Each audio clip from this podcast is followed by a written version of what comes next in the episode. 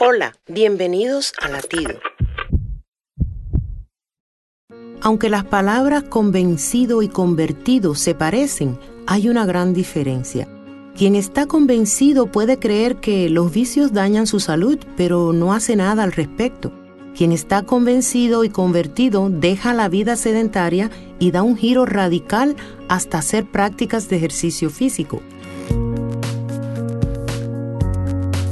Es triste conocer personas que están convencidas de la existencia de Dios y sus bendiciones, pero no pueden entregarse a la voluntad de Él y mejorar sus vidas.